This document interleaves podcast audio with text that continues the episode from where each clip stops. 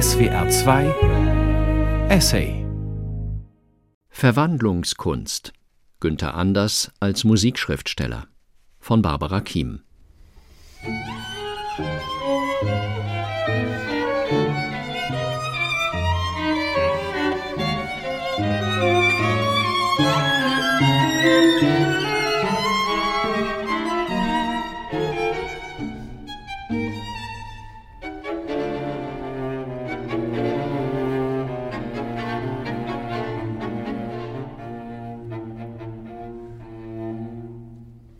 Günther Anders, der unerbittliche Kritiker der Technik- und Medienwelt, der sein Leben dem Kampf gegen die Atomgefahr gewidmet hat, war nicht nur ein leidenschaftlicher Musikliebhaber, sondern auch ein professioneller Musikschriftsteller, der sich auf hohem intellektuellem Niveau zu musikästhetischen Fragen geäußert hat. Die meisten dieser Texte waren bis zum Frühjahr 2017 noch nicht veröffentlicht. Jetzt können wir die Schriften in einer sorgfältig aufbereiteten Edition nachlesen, herausgegeben von Reinhard Ellensohn, der schon länger mit dem Nachlass von Günter Anders vertraut ist. Dankenswerterweise haben die Universität Wien und die Österreichische Nationalbibliothek das Projekt gefördert. Günter Stern, Günter Anders nannte er sich erst später, lebte von 1902 bis 1992. Im ausführlichen Nachwort der neuen Ausgabe lesen wir, dass William und Clara Stern, ein bekanntes Psychologenehepaar, 1905 über ihren dreijährigen Sohn in ihrem Tagebuch notieren, es scheint, dass Günther musikalisch ist. Er singt sehr gerne und ist ganz glücklich, wenn der Vater Klavier spielt. Mit seinen musikbegeisterten Eltern nahm der Junge früh am Hamburger Konzertleben teil. Selber spielte er Geige und Klavier. Später berichtet Günther Anders Geformt worden bin ich in meiner Jugend ausschließlich durch Musik und bildende Kunst, die ich beide auch aktiv betrieben habe. Wie man zu schreiben hat, das habe ich von den großen Komponisten gelernt. Zeitweise trägt sich Günther Anders mit dem Gedanken, Musik zu studieren, aber entscheidet sich dann für ein Philosophie- und Kunstgeschichtsstudium. Der hochbegabte Sohn aus gutem Hause lässt auf eine glänzende akademische Karriere hoffen. Zuerst studiert er bei Ernst Cassirer und geht dann nach Freiburg, um bei Edmund Husserl zu promovieren mit einer Dissertation über die Rolle der Situationskategorie bei den logischen Sätzen. In der Folge lenkt er den Blick auf musikalische Situationen. In Freiburg bewegt sich Günther Anders im Kreis des Musikwissenschaftlers Willibald Gurlitt, der damals der aktuellen Musikphänomenologie nahestand. Einige Leitlinien von Günther Anders musikphilosophischen Arbeiten gehören dem Umfeld der damaligen phänomenologischen Debatte an, deren typisches Anliegen es ist, das Wesen der Musik bestimmen zu wollen, um die musikästhetischen Ansätze des 19. Jahrhunderts zu überwinden. Durch die Machtergreifung der Nationalsozialisten wurde dieser Bewegung ein jähes Ende gesetzt. Neben Husserls phänomenologischem Vorbild war Günther Anders beeinflusst durch die philosophischen Bestimmungen aus Sein und Zeit Martin Heideggers, zu dem er 1924 nach Marburg wechselte. Die Existenzontologie Heideggers wird besonders relevant für Günther Anders. Heideggers Begriffsbildungen orientieren sich hauptsächlich am Modell des Optischen. Eine musikontologische Arbeit hat Martin Heidegger nicht vorgelegt, Offenbar sah sich Günther Anders aufgefordert, diese Lücke zu füllen. Kurz nach der Veröffentlichung seiner erkenntnistheoretischen Schrift über das Haben, sieben Kapitel zur Ontologie der Erkenntnis von 1928, folgte eine Abhandlung zur Phänomenologie des Zuhörens, erläutert am Hören impressionistischer Musik. Der Autor fragt hier nach dem Zuhören, einem besonderen Typus jener gerichteten Aufmerksamkeit, die eben gerade nicht durch Wahrnehmung des Sichtbaren erreicht werde. Gleichzeitig weitet Günther Anders seine Gesichtspunkte aus, die dann zu dem Arbeitstitel seiner großen Abhandlung führen sollten Philosophische Untersuchungen über musikalische Situationen. Bereits in der Einleitung wird klar, Günther Anders will sich nicht vorwiegend mit bestimmten Werken auseinandersetzen. Die gesamte Musikforschung seiner Zeit, sagt er, habe eine Vorentscheidung getroffen, nämlich dass der musikalische Gegenstand mit dem jeweiligen Musikwerk, das heißt dem Notentext, zu identifizieren sei, die subjektive Seite des Hörens aber vernachlässigt werde. Günther Anders fragt nach der Situation des Musikhörenden schlechthin. Er zeichnet sich durch eine spezielle Medialität aus, die den musikalischen Gegenstand erst entstehen lässt. Diese Situation bezeichnet Anders als Subjekt-Objekt-neutral. Er möchte dem philosophisch-ästhetischen Dualismus sein integrierendes Modell entgegensetzen, das Musikpsychologie wie auch Musiktheorie bzw. Musikphilosophie umfassen soll. Günther Anders fragt, was besagt die Tatsache des Akustischen für die menschlichen Sinne? Ist es die gleiche Welt, die der Mensch sehend oder hörend wahrnimmt? Es gilt, die einzelnen Sinnesqualitäten zu untersuchen und somit auch die verschiedenen Arten der Zuwendung und des Aufgeschlossenseins. Das Fixieren äußerlich sichtbarer Gegenstände unterscheidet sich von der hinnehmenden Passivität des Zuhörens. Beide Aktionen finden in der Zeit statt, während des Lebensverlaufes des wahrnehmenden Subjekts. Der Autor folgert, die Zeitlichkeit der speziellen musikalischen Existenz ist ungeschichtlich. Sie hebt sich aus der alltäglichen Flut des Hörbaren heraus, sofern unter Leben das eigene geschichtliche Leben verstanden wird, das sich in der Erinnerung mit sich selber identifiziert. Das Aufnehmen der musikalischen Klanggestalten zeigt sich als ein in der Zeit ausgespanntes Vollzugsgeschehen, eingebettet in den real verfließenden Zeitstrom. Alle diese Phänomene fasst Günther Anders zusammen als in der Musik sein, eine an Heidegger orientierte Formulierung. Es kann auch heißen ein aus der Welt sein. Jede musikalische Situation gleiche einer Enklave, sagt der Autor. Innerhalb dieser Enklave spricht er von einem dynamischen Geschehen des Mitgehens, Mitgerissenseins, das sich nicht dem Verfolgen steigender oder fallender Notenschrift verdanke, sondern dem emotionalen Mitvollziehen der Bewegungsformen, ein empfangendes und zugleich schaffendes Vermögen. Eine Fähigkeit, die der Mensch außerhalb des Musikalischen nicht entfalten kann. Der Begriff des Mitvollzugs wird für den Autor ausschlaggebend. Erst jetzt kann der musikalische Gegenstand entstehen, der sich je nach verschiedener Musik auch unterschiedlich ausformt. Die musikalische Situation wird für den Hörenden zu einer Bühne der Umstimmung, ein anderer Raum öffnet sich und damit die Möglichkeit der Umwandlung, das in der Musiksein als kognitive Teilhabe einer jetzt aufschließbaren neuen Erfahrung des eigenen Seins. Die musikalische Situation wäre dann zu verstehen als eine Verwandlung des Menschen in eine seiner Dimensionen, die ihre Vergegenständlichung erst in der Musik findet. Eine Dimension, die den Menschen von Fixierungen seines Alltagslebens löst. Ein echtes Aufwachen für das Erahnen einer möglichen Freiheit, das Voranschreiten auf dem Weg der Individualisierung. Die Perspektive jener Freiheit, zu der der Mensch sich selber umzentrieren kann. Wenn er selbst beobachtend in sich hineinhorcht, vernimmt er seine eigene innere Stimme, die sich ungehemmt agil artikulieren kann. Die Verwirklichung einer speziellen Form des stimmlichen Ausdrucks, die Günther Anders Gelöstheit nennt. Durch seine variable Stimme unterscheidet sich der Mensch grundsätzlich von den Tieren, die sich nur in einer speziellen Verlautbarung äußern können. Erst als Stimme treten die Menschen in den Horizont jener Freiheit, in der die Stimme, beziehungsweise das, was sie jeweils anstimmt, ihre eigene hervorgezauberte Welt darstellt. Der Vollzug und seine Welt unterscheiden sich in nichts mehr. Aber sie zerbricht auch mit dem Abbruch und Ende des Vollzugs. Diese fragile Situation muss sich stets erneuern, muss sich gegen äußeres, aber auch inneres Rauschen der Assoziationen erwehren. Das Lauschen muss sich entlärmen, sagt Günther Anders. Dann erst kann die Stimme ihre eigene Welt hervorzaubern.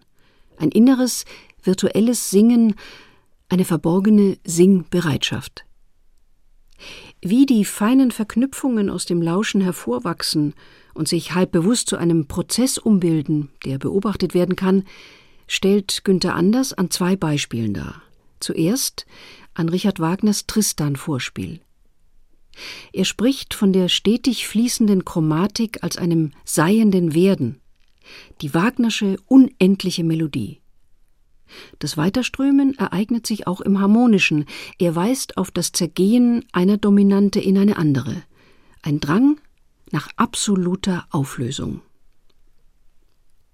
Als ein anderes Beispiel für die Gelöstheit und ihren Spielraum wählt der Autor ein Kammermusikstück von Mozart.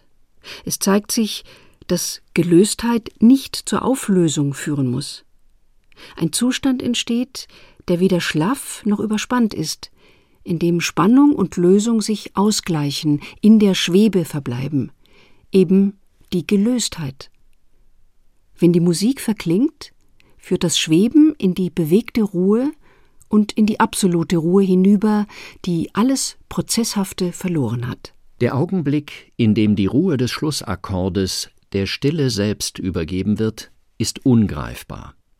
War schon der Akkord Repräsentant der Stille selbst gewesen, so scheint nun andererseits die Stille noch auf jenem Tone hängen zu bleiben, der bereits verklang. Ein kontinuierliches Dekrescendo, leiser werdend, bis die Stille sich ausbreitet. Wir horchen nach innen auf die Stimme, die entgegenkommt aus einem Irgendwoher und sich nirgendwohin richtet. Denn das Lauschen gewinnt seine Offenbarung aus dem Nichts. Dieses Nichts, in das das Lauschen hineinlauscht, ist die Stille. Sie ist greifbar in der Pause, greifbar in der Stille am Anfang oder Ende eines Stücks.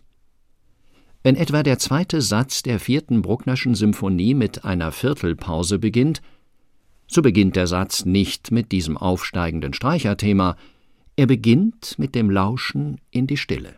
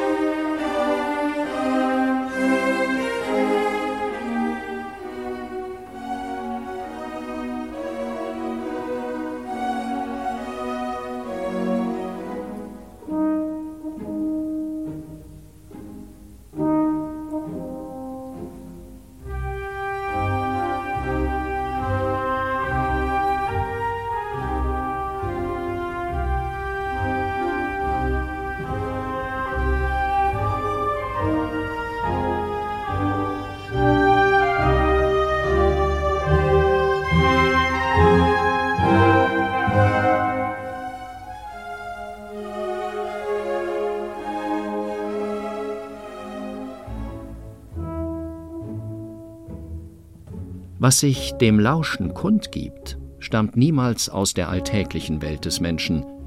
Es ist die Wirklichkeit der Verwandlungssituation selbst.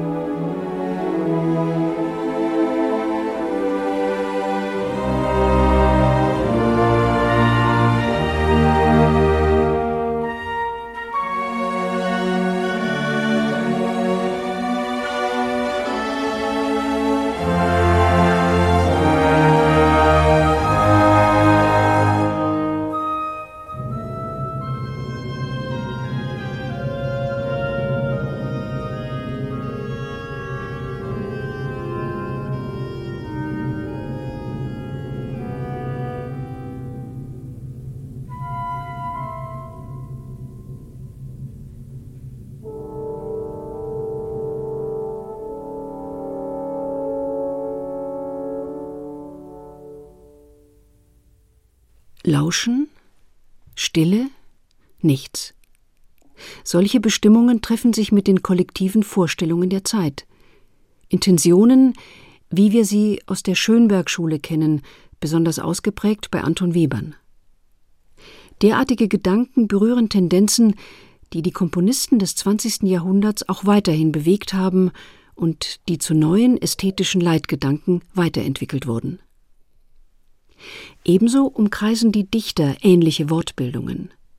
So hat Rilke ein ganzes Leben lang nach dem Lauschen und dem Wesen des Musikalischen gefragt, nicht in Traktaten, aber in tiefsinnigen Gedichten. Kurz vor seinem Tod findet er Verse wie Summe des Schweigens, das sich zu sich selbst bekennt, was für Rilke zur Schwelle des ganz anderen hinleitet, was uns übersteigt und hinausdrängt. Für Günther Anders zeigt sich bei Rilke eine religiöse Grundstimmung, die er kritisiert, obwohl er zu ähnlichen Formulierungen greift wie der Dichter. Während der Arbeit an den Untersuchungen über musikalische Situationen hat Günther Anders zusammen mit seiner damaligen Frau Hannah Arendt einen Aufsatz über Rilkes Duineser Elegien verfasst, in dem sie die poetischen Schritte des Dichters nachvollziehen. Echolos, so beginnt der Text. Das lyrische Ich des Gedichts ruft vergeblich. Keine Stimme antwortet aus den Weiten der göttlichen Ordnung. Das Göttliche weist den Rufenden ab. Die Elegien sind die schmerzliche Klage um das Verlorene, der Sprechende will in ein Nichts hineinschwinden, die eigene Existenz auslöschen. Günther Anders grenzt sich entschieden ab. Transzendierende Prozesse sind ihm fremd. Er vertraut auf die Wandlungsfähigkeit des Bewusstseins, ohne auf Stimmen aus einer jenseitigen Welt zu warten. Musik ist Musik des Menschen. In ihr verwandelt der Mensch sich selbst. Die Möglichkeit der Bezauberung und der Situation, in die er sich in der Musik hineinzaubert, liegt in ihm selbst.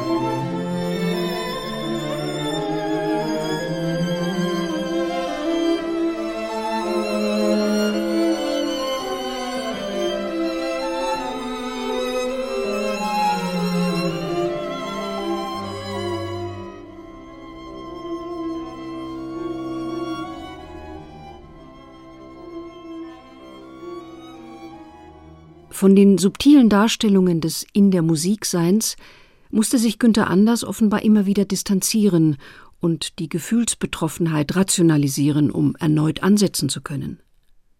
So hat er den Verlauf seiner philosophischen Untersuchungen über musikalische Situationen mehrfach unterbrochen und mit ausführlichen Exkursen angereichert. Prominente Vertreter aus der Philosophiegeschichte werden interpretiert. Schon im ersten Teil gibt es Erörterungen über die Einbildungskraft bei Kant, die Musikphilosophie Hegels und einen Exkurs zu Augustinus. Schopenhauer und Nietzsche kommen auch zu Wort. Zum Ende geht Günther Anders noch auf Aspekte der zeitgenössischen Musikästhetik ein. Schon während seiner Studienzeit in Marburg bei Heidegger hatte Günther Anders daran gedacht, diese Arbeit als eine musikphilosophische Habilitationsschrift an der Universität Heidelberg einzureichen. Ein erster Vortrag wurde wohlwollend aufgenommen, allerdings nicht von Theodor W. Adorno, an dessen Widerstand die Habilitation dann schließlich scheiterte. Auch wurden Fakultätsschwierigkeiten angeführt.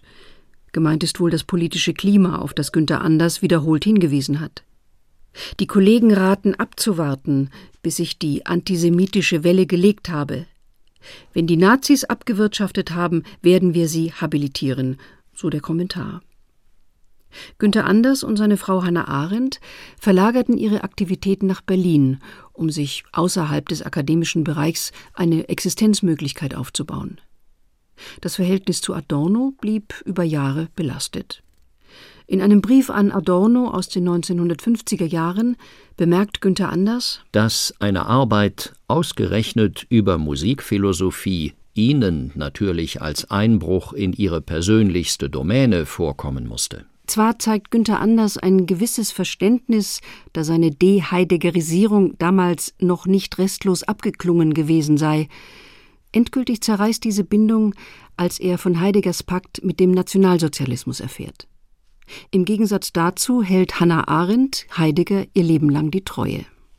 Nach der Lektüre von Mein Kampf hatte Günther Anders Hitler sehr schnell durchschaut und ihn als äußerst gefährlich eingeschätzt. Wie er in seinen Erinnerungen berichtet, organisierte er in Berlin Seminare zu Hitlers Mein Kampf in der Hoffnung, dass die Intellektuellen den Ernst dieses Titels erfassten. Seinen Lebensunterhalt verdiente der junge Philosoph durch Vermittlung Bertolt Brechts als Journalist in der Feuilletonredaktion des Berliner Börsenkuriers, bis der Kulturchef meinte, es könnten nicht die Hälfte aller Artikel mit Günter Stern unterzeichnet sein.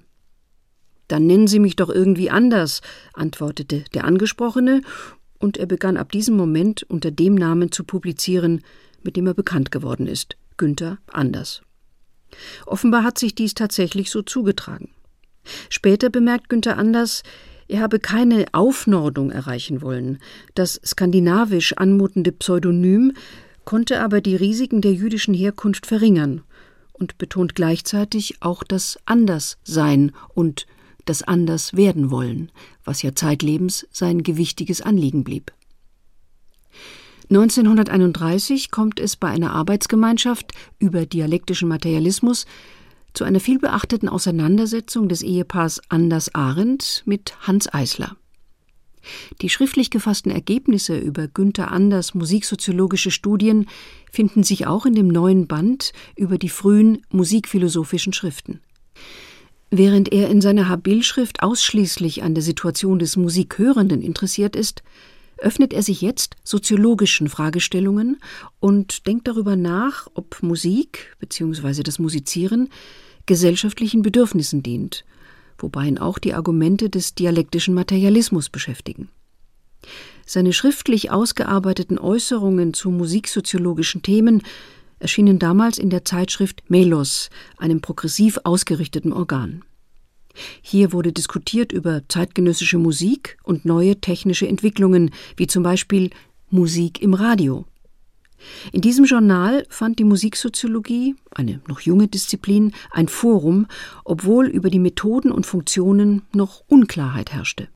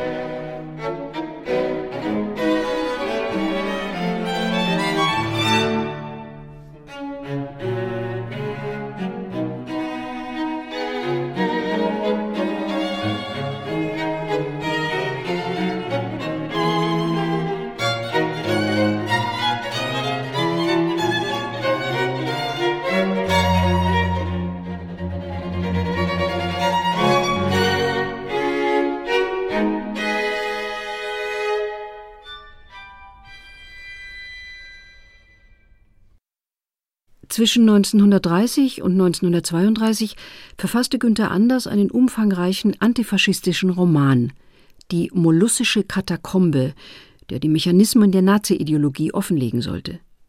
Bertolt Brecht hatte das Manuskript an den Kiepenheuer Verlag vermittelt, der es aber nicht mehr veröffentlichen konnte, die Gestapo war schneller. Sie gaben den Text allerdings zurück, weil die Funktionäre ihn für eine Sammlung von Südsee-Erzählungen hielten. Da Günther Anders wusste, dass sein Name in Brechts Adressbuch verzeichnet war, die Gestapo hatte es sich angeeignet, flüchtete er nach dem Reichstagsbrand kurz entschlossen nach Paris. Als Hannah Arendt nachfolgte, brachte sie das Manuskript mit. 60 Jahre lang ist der Roman Die mollussische Katakombe unveröffentlicht geblieben.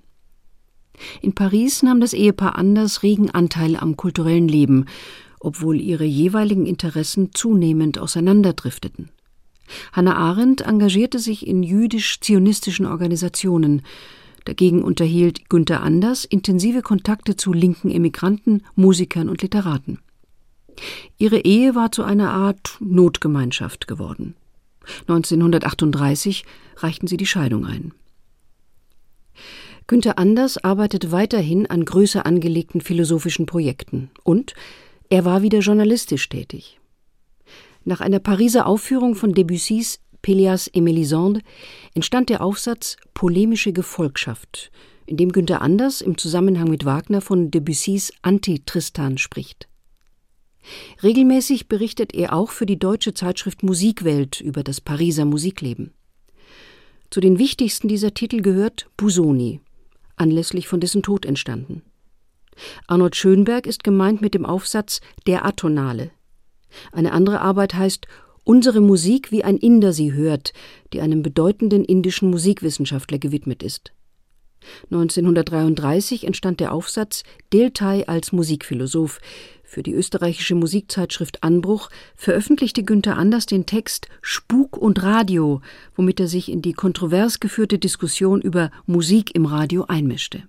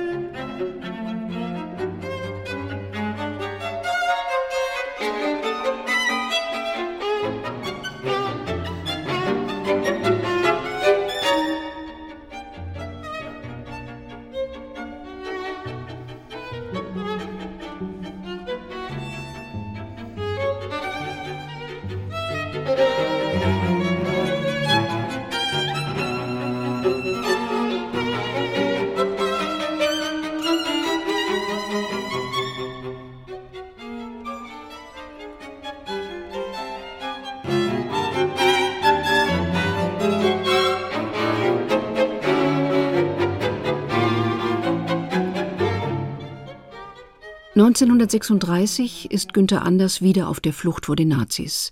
Er emigriert nach Amerika. Von dort kehrt er erst 1950 wieder zurück nach Europa, nach Wien, die Stadt, die bis zu seinem Tod sein Lebensmittelpunkt bleibt. In den USA musste er sich mühsam durchschlagen. Seinen Lebensunterhalt verdiente er mit Gelegenheitsjobs in Fabriken, gab Nachhilfestunden oder arbeitete als Reinigungskraft im Kostümfundus eines Hollywood-Filmstudios. Für die Filmproduktion verfasste er Drehbuchentwürfe, auch schrieb er Artikel für sehr unterschiedlich ausgerichtete amerikanische Magazine. 1949 erschien der Aufsatz The Acoustic Stereoscope in dem Günther Anders die Möglichkeit stereophoner Wiedergabe von Musik auf Tonträgern konzipiert. Deutlich später, erst in den 1960er Jahren, setzt sich dann die Stereophonie allgemein durch. Erst kurz vor der Rückkehr nach Europa konnte Anders in New York Vorlesungen in seinem eigenen Gebiet über Philosophie der Kunst halten. Auch versuchte er, den Studenten einige seiner Aspekte zur Musikphilosophie zu vermitteln. Die vielfältige Exilzeit bezeichnete Günther Anders später als seine Lehrmeisterin, ohne die er die Kritik der modernen, entfremdeten Arbeitswelt nicht hätte formulieren können. Den Verlust der deutschen Sprache empfand er als besonders schmerzlich. Einmal befragt, ob er sich in Amerika noch als deutscher Literat gefühlt habe, bemerkt er Doch, als deutscher Schriftsteller. Schriftsteller deutscher Sprache. Und ich würde sagen, dass mein Verhältnis zur deutschen Sprache auch während der Emigration ein leidenschaftliches und zärtliches Verhältnis war und das einzige Gut, dessen man nicht beraubt werden kann. Leidenschaftlich und zärtlich gestaltete sich auch weiterhin seine Beziehung zur musikalischen Kunst.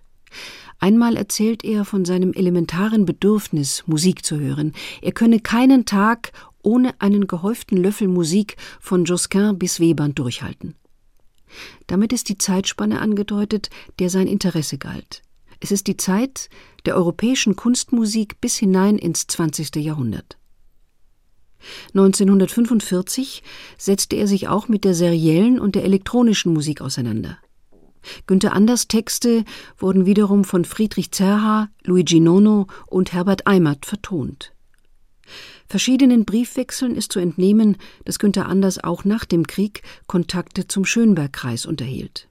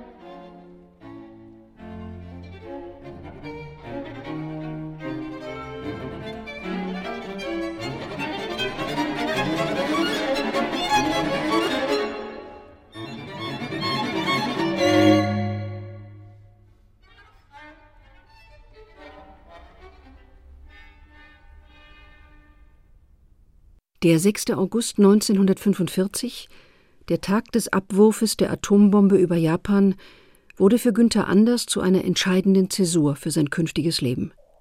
Er wurde zu einem der prominentesten Gegner der Atomenergie. Ich begriff sofort, wohl schon am 7. August, einem Tag nach Hiroshima und zwei Tage vor dem absolut unverzeihlichen zweiten Atomangriff, dem auf Nagasaki, dass der 6. August den Tag Null einer neuen Zeitrechnung darstellte. Den Tag, von dem die Menschheit unrevozierbar fähig war, sich selbst auszurotten. Die Allmacht der Bombe dient der Erpressung der Menschheit, verharmlost durch das Argument der Abschreckung. Vielmehr sei die Menschheit in eine ewig währende Endzeit versetzt. Die einzig mögliche Perspektive, dass die Endzeit endlos werde. Weiter zu hoffen, bezeichnet er als Apokalypse-Blindheit. Ein Gebot der Zeit heißt für Günther Anders Das Ziel, das wir zu erreichen haben, kann nicht darin bestehen, das Ding nicht zu haben, sondern allein darin, das Ding niemals zu verwenden. Obwohl es niemals einen Tag geben wird, an dem wir es nicht verwenden könnten. Dies ist also deine Aufgabe der Menschheit beizubringen, dass keine Zerstörung physischer Objekte jemals eine restlose Garantie darstellen wird, dass wir vielmehr fest dazu entschlossen sein müssen, den Schritt niemals zu machen, obwohl er immer möglich sein wird. Wenn es uns, dir und mir, nicht gelingt, die Menschheit mit dieser Einsicht auszufüllen, dann sind wir verloren. Nach seiner Sicht ist die Zuversicht früherer Generationen, die sich auf einer immer höher führenden und nie endenden Rolltreppe des Fortschritts wähnten, eindeutig verloren. Die Möglichkeit des Endes sei kein göttlicher Wille, sondern Menschenwerk, geboren aus diesem pathologischen Fortschrittsglauben. Unmenschliche Taten sind heute Taten ohne Menschen, so Günther Anders.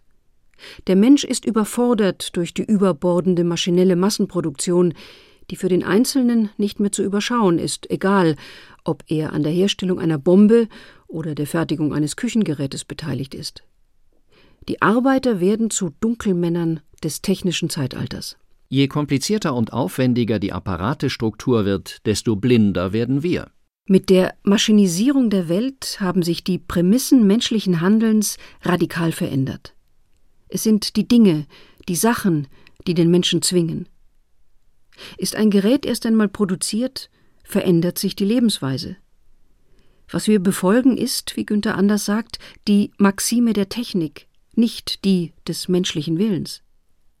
Der Mensch wird mehr und mehr wie seine Maschinen, er wird zum Produkt seiner Produkte.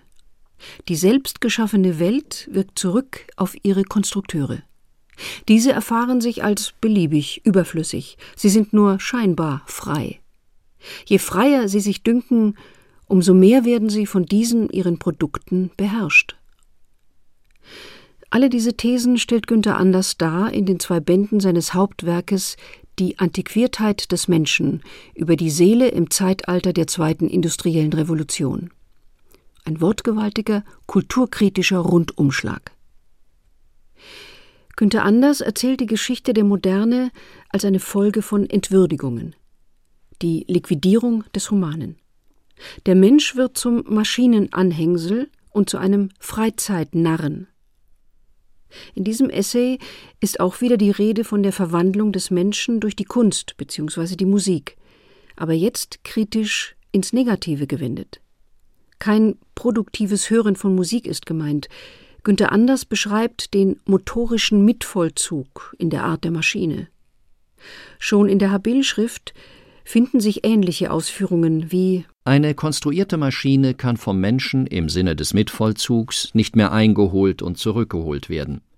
Ihre Funktion übersteigt den Ambitus des möglichen menschlichen Mitvollzugs. Im ersten Band der Antiquiertheit des Menschen vergleicht Günther Anders das Anpassen an eine Maschine mit dem Spielen eines Musikinstrumentes.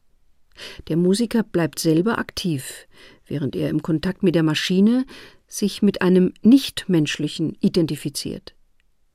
Wer Musik macht, nimmt auch die Struktur dieser Musik an. Die Gangart der Musik ist auch seine Gangart. Im anderen Fall wird der Gang der Maschine zum Gang des Maschinenbedieners, was Günther Anders am Beispiel der Jazzmusik aufzeigt. Die Jazzmusik verdanke ihr Dasein nicht mehr der Erinnerung an die Wüste und das Urwaldgetrommel, sondern entspräche, durch den gleichbleibenden motorischen Schlag, der Seinsart der Maschine, die der industriellen Revolution angemessen sei. Der Jazz ist nicht nur eine Protestmusik, vielmehr auch immer zugleich die Ostinatheit des präzise arbeitenden Standswerks das das Glissando der Animalität ungerührt und säuberlich in immer gleiche Stücke zerschneidet. Der stampfende Wiederholungsfurrohr der gleichlaufenden Maschine, die dem Rhythmus des Leibes ins Wort fällt. Für Günther Anders haben auch die Tänze nichts mehr mit Vergnügungen zu tun. Sie seien eine Gleichschaltungsfeier. Die Ekstase ist echt, aber die Tanzenden verlieren ihre Ichheit. Sie sind nicht mehr sie selbst ein industrieller Dionysuskult, der sich in aufpeitschenden Rhythmen äußert. Was auch von den Synkopen gilt, dass sie den Sieg des Maschinengottes dem Leib pausenlos einhämmern, gilt von den Schlüssen gleichfalls. Auch diese sind maschinell, denn sie funktionieren als Brakes, das heißt, sie stellen reine Bremsvorgänge dar. An dieser Stelle gedenkt Günther Anders der Musik, die er persönlich liebt. Er spricht von den Schlussgestaltungen in spätromantischen Werken mit ihrem retardierenden Absterben und was Erlösung bedeuten kann. Was er über die Jazzmusik ausführt, setzt er fort, wenn er von lügenden Tendenzen spricht, die bis in die Computermusik zu verfolgen sind. Wobei Günther Anders durchaus überzeichnet. Kreative Errungenschaften der Jazzmusik des 20. Jahrhunderts erwähnt er nicht, wie zum Beispiel die Vielfalt der Improvisationsmöglichkeiten. Ein weiterer zentraler Themenkreis seiner Analysen ist die Auseinandersetzung mit den modernen Medien, bei ihm vorrangig die Welt des Fernsehens. Dass die technische Reproduktion von Kunst und Nachrichten auf den Rezipienten zurückschlägt, ihn negativ verändern kann, davon ist Günther Anders überzeugt. Er betont die Ansicht, dass eines der Verhängnisse unserer heutigen Epoche der Bildcharakter sei, eine nur vorgespiegelte Wirklichkeit. Gerade die elektronisch erzeugten Bilder verurteilt er mit der ihm eigenen Schärfe. Das mag auch ein Bestandteil der jüdischen Tradition sein, der er sich verpflichtet fühlt. Etwas hat mich von früh auf ans Judentum gebunden, und zwar ein Gebot aus dem Dekalog, das Verbot der Götzenherstellung und Götzenanbetung. Ungeachtet der Tatsache, dass ich als Kind von früh bis spät gemalt hatte und in den zwanziger Jahren sogar vorübergehend Louvre-Führer gewesen bin, ist das Bilderverbot für mich pausenlos gültig geblieben. Diese Gültigkeit des Bilderverbots schärfte das Urteil über eine Konsumwelt, in der Bilder zu einem Ersatz für die Wirklichkeit werden. Ein Kapitel aus dem Essay Die Antiquiertheit des Menschen ist überschrieben Die Matrize. Es sind philosophische Betrachtungen, eine Phänomenologie des Fernsehens. Schon im Exil in Amerika machte Günther Anders erste Erfahrungen mit der Wirkung des Fernsehens und stellt fest, die Übertragungen sind keine realen Abbildungen, sondern die Fiktion eines ästhetischen Scheins. Die Nachrichten sind nicht wertneutral, sie enthalten bereits vorgefertigte Urteile, die Macht über den Konsumenten ausüben, da er sich nicht der Mühe unterziehen muss, das Urteil selber zu fällen. Die Sendung beherrsche das Bewusstsein des Zusehenden. Günther Anders formuliert Der Bote ist der Herr des Herrn und er fügt hinzu, dass alle Fernsehsendungen Waren seien, die ins Haus geliefert werden. Der Konsument ist als Heimarbeiter angestellt. Mit Hilfe des Fernsehgerätes arbeitet er an der Verwandlung seiner selbst in einen Massenmenschen. Der Apparat wird zu einem negativen Familientisch. Die Familie ist das Publikum en Miniature. Diese reine Rezeption führt zu einer Infantilisierung des Menschen. Modell der Sinnesaufnahme ist heute weder wie in der griechischen Tradition das Sehen, noch wie in der jüdisch-christlichen Tradition das Hören, sondern das Essen. Wir sind in eine industrielle Oralphase hineinlaviert worden, in der der Kulturbrei glatt hinuntergeht. Ein Schlaraffenland der Unfreiheit. Die Idee einer freien Zeit, der Freizeit, kann es für Günther Anders nicht geben. Sie ist immer durch die vorgegebene Arbeitszeit geprägt. Selbstgesteckte Ziele und Bestätigung, all dies wird dem Menschen in der Arbeitswelt verweigert, also muss kompensiert werden.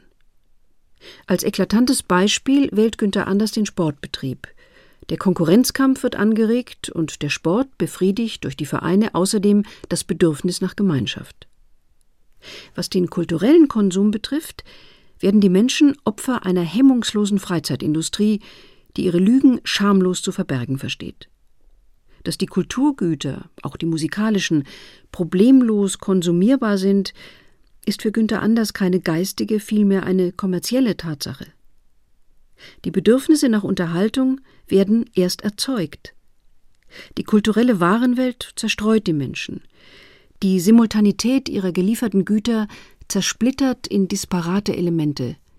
Die Konzentration auf eine Sache ist nicht gefragt.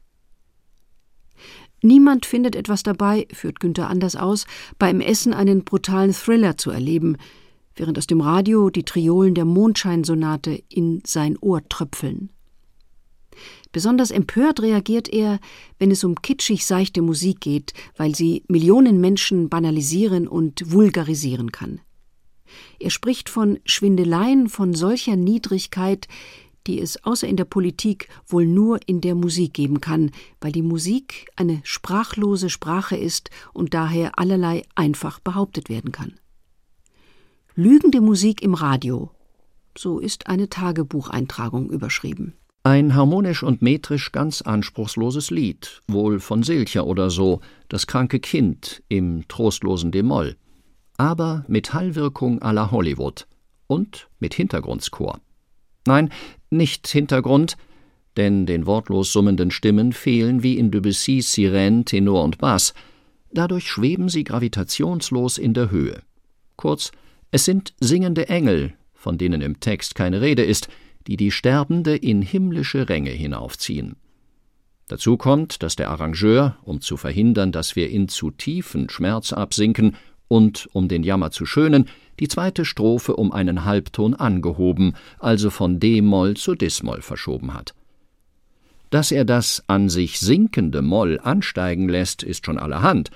Das läuft auf ein verlogenes Glücksversprechen hinaus, auf eine Ableugnung des Todes. Analog hat er die dritte Strophe von Dis-Moll zu E-Moll hinauf verschoben, bis das Mädchen am Liedende seine Seele sogar in einen blühenden E-Dur-Dreiklang hinein aushauchen kann. Auch vielen Konzertbesuchern ist Günther Anders nicht wohlgesonnen. Er attestiert eine ungesunde Genusssucht. Musikalisch Überwältigendes werde zum Zwecke des Genießens gesucht, weil man sich absichtlich erschüttern lassen will. Wer sich überwältigen lässt, liegt niedergeschlagen am Boden. Eine würdelose Situation für Günther Anders. Zuweilen behaupten Überwältigte sogar zugleich erhoben zu sein. Nicht um es genau zu formulieren, sind diese unfähig, sondern auch genau zu fühlen. Sie werden sich entscheiden müssen, ob sie nun zu Boden geschlagen oder in den Himmel erhoben worden sind. Eine ganze Reihe ähnlich aphoristisch polemischer Äußerungen kann man in dem Band mit dem Titel Ketzereien entdecken. Die Bezeichnung Ketzereien ist zutreffend, denn Günther Anders führt hier viele fiktive Diskussionen mit religiös ausgerichteten Gesprächspartnern, um ihnen mit seinen scharfen atheistischen Argumenten ihre Glaubensinhalte ad absurdum zu führen. Damit hat er sich natürlich auch Gegner geschaffen. Häufig wurde er angegriffen und als Schwarzseher, Zyniker und Nihilist beschimpft. Die forsche Direktheit seiner Sprache machte Günther Anders verdächtig. Eine allgemeine Akzeptanz hätte ihn aber wahrscheinlich beunruhigt. Gerne bezeichnet er sich als einen philosophischen Brandstifter. Auch Ehrungen bedeuten ihm wenig. Als ihm eine Professur für Philosophie in Berlin angeboten wird, lehnt er ab. Günther Anders wollte keine Kathederphilosophie verkünden, sondern lebenspraktisch aufklären und gegen die Atomgefahr und den Kulturverfall kämpfen. Oft greift er ganz bewusst zum Mittel der Überzeichnung. Er nennt es Übertreibung in Richtung Wahrheit. Das kann auch zu einseitigen Beurteilungen führen, wie zum Beispiel in seiner Pluralismuskritik. Günther Anders beklagt eine zu negativ wirkende Toleranz, die zu einem Verlust an substanziellem Interesse führen kann. Die Wahrheit des Pluralismus besteht darin, letztlich kein Interesse an der Wahrheit zu haben. Er diagnostiziert ein willkürliches Nebeneinander. Man könne ja alles zu Nachbarn machen, damit würden sich jegliche Verbindlichkeiten verlieren. Bei allem Respekt vor Günther Anders Thesen, Pluralismus impliziert heute auch eine positive Deutung. Wenn die Weltkulturen miteinander kommunizieren, können Stile einander durchdringen und manche festgefügten ästhetischen Wahrheiten verlieren ihre Gültigkeit. Gerade die Künstler und besonders die Musiker sind in unserer Zeit mit einer Uneindeutigkeit konfrontiert, die öffnen kann für ungewohnte Erfahrungen des Hörens. Die Wahrnehmung des Fremden lässt Neues entstehen, was doch gerade jenes Individualisierungsprojekt kennzeichnet, das Günther Anders zeitlebens verfolgt hat die Verwandlung durch die Kunst. Diese Perspektive nimmt er nochmals zum Ende seines großen Essays Die Antiquiertheit des Menschen in den Blick. In verknappter Form greift Günther Anders zurück auf Begriffsbildungen seiner Habilschrift. Musik hören, mitvollziehen wird wieder als eine konstruktive, positive Aktivität gewertet, die den Menschen im Ganzen umwandeln kann, was nur gelingt, wenn sich auch dessen Emotionen umformen. Hierfür lassen sich aus der Geschichte Beispiele aufzeigen, magische und religiöse oder Praktiken aus der Mystik. Die Technik, auf die Günther Anders hindeutet, um die Umgestaltung zu erreichen, ist jene Verwandlungsmöglichkeit durch intensives Musikhören, was sich für ihn wiederum eindringlich mit Kompositionen Anton Bruckners verbindet. Der Titel des Schlusskapitels des Buches lautet Über die Plastizität der Gefühle. Das Fassungsvermögen soll durch ein Modellieren der Gefühle willentlich erweitert werden. Unsere Seele dehnt sich aus, wenn wir eine Bruckner-Symphonie hören. Sie nimmt eine Fassungsweite an, die wir ihr ohne diese Musik nicht verleihen könnten. Die Bruckner-Welt, die sich durch das musikalische Geschehen in der Symphonie aufbaut, ist von einer Breite und Voluminosität, neben der die Breite und Voluminosität unserer Alltagswelt verschwindet. Im Augenblick, da wir uns diesem Geschehen öffnen oder durch dessen Gewalt geöffnet werden, strömt dieses Geschehen in uns ein, füllt es uns aus.